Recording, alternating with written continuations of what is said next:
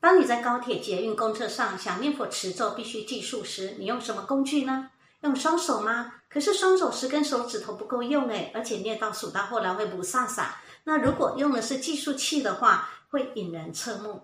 如果是用佛珠的话，哇，别人更觉得我们很奇怪。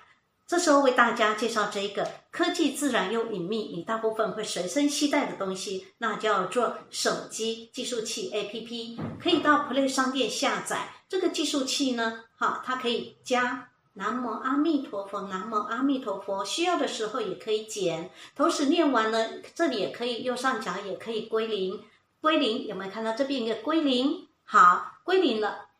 好，那在车上呢？你这样子念是大家也不知道你在念佛，我们在默念嘛，哈。南无地藏菩萨，南无地藏菩萨，南无地藏菩萨。我们动作是不是很隐秘啊？不会引人侧目呢？